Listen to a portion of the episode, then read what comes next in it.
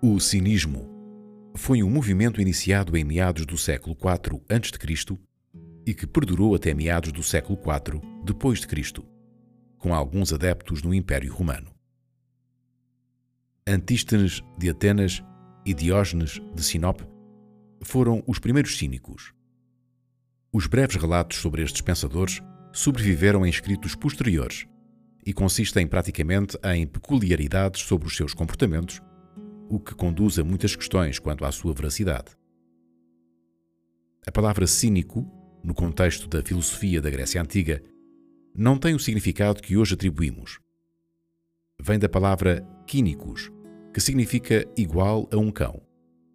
Inicialmente, o termo foi atribuído como um insulto, mas os filósofos que eram adeptos deste movimento acolheram de bom grado a denominação até porque os cães eram bons representantes do modo de vida que eles preconizavam.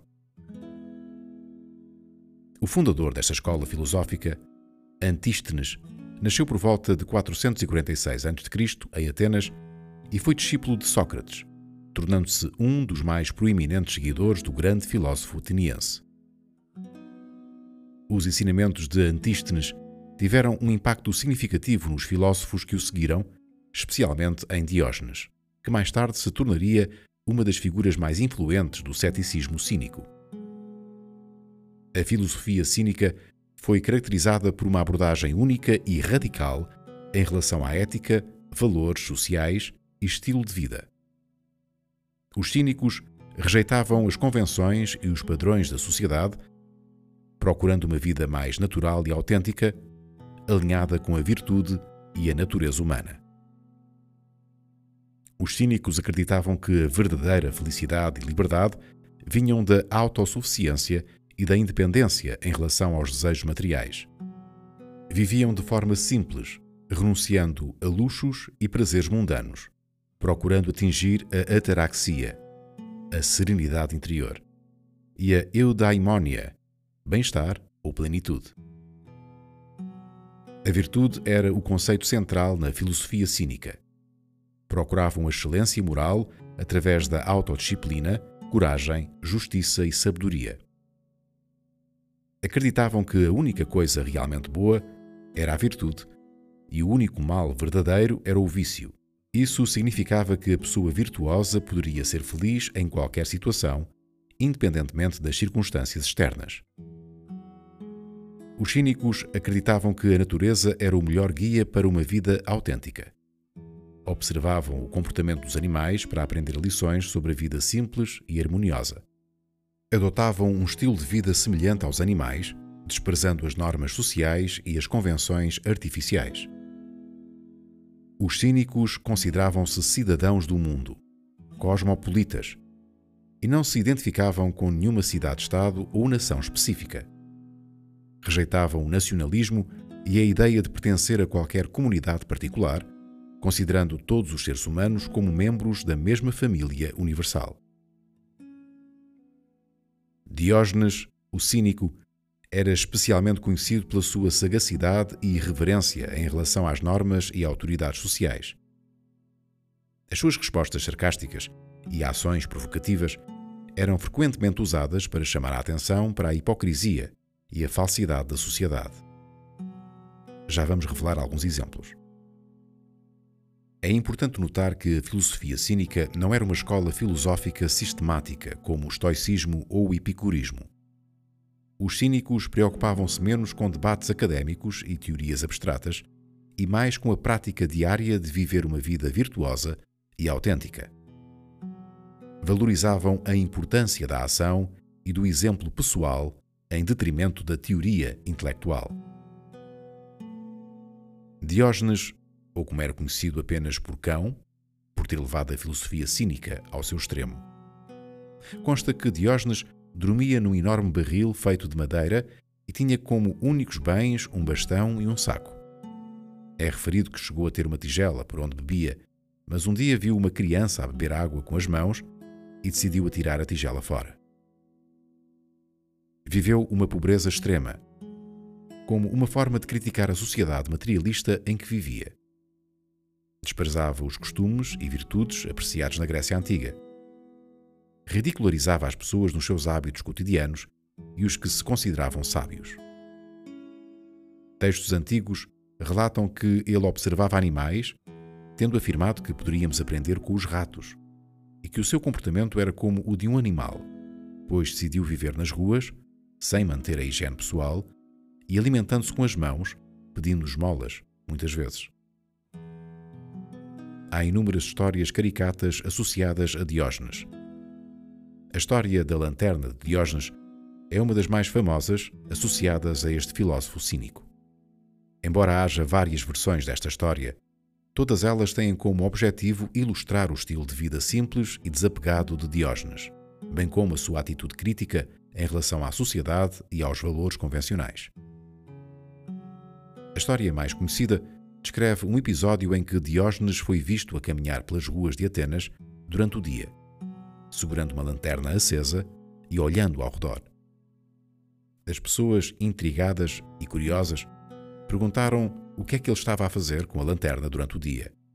E Diógenes respondeu: Estou à procura de um ser humano. Com esta resposta, Diógenes criticava a sociedade e os seus cidadãos, alegando que a maioria das pessoas vivia num estado de ignorância e que era raro encontrar um ser humano verdadeiramente virtuoso e sábio. Estava à procura de um indivíduo que vivesse de acordo com os princípios da virtude e da sabedoria mas não encontrava facilmente essa pessoa na sociedade ateniense. É um episódio que revela a perspicácia de Diógenes e a sua atitude cínica em relação aos valores convencionais. Usava exemplos visuais e ações simbólicas para transmitir as suas ideias filosóficas de uma maneira provocativa e memorável. Ao deambular com a lanterna acesa durante o dia ele revelava a dificuldade em encontrar indivíduos verdadeiramente sábios num mundo imerso em superficialidades e ilusões. A lanterna de Diógenes tornou-se numa metáfora para a procura sincera da verdade e da virtude, além de servir como símbolo do estilo de vida simples e desapegado dos cínicos.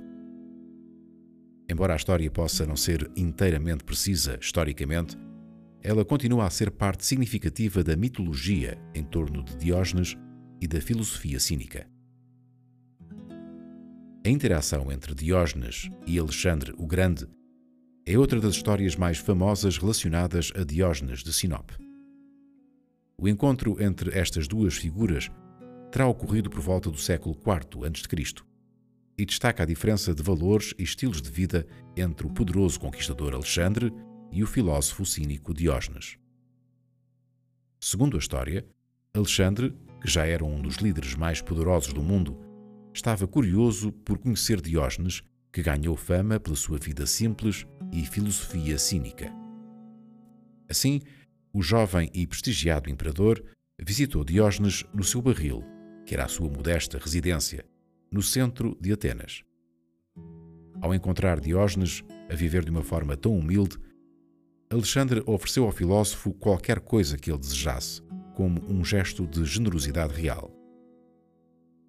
Alexandre perguntou a Diógenes se havia algo que ele pudesse fazer por ele, ou alguma riqueza que desejasse adquirir.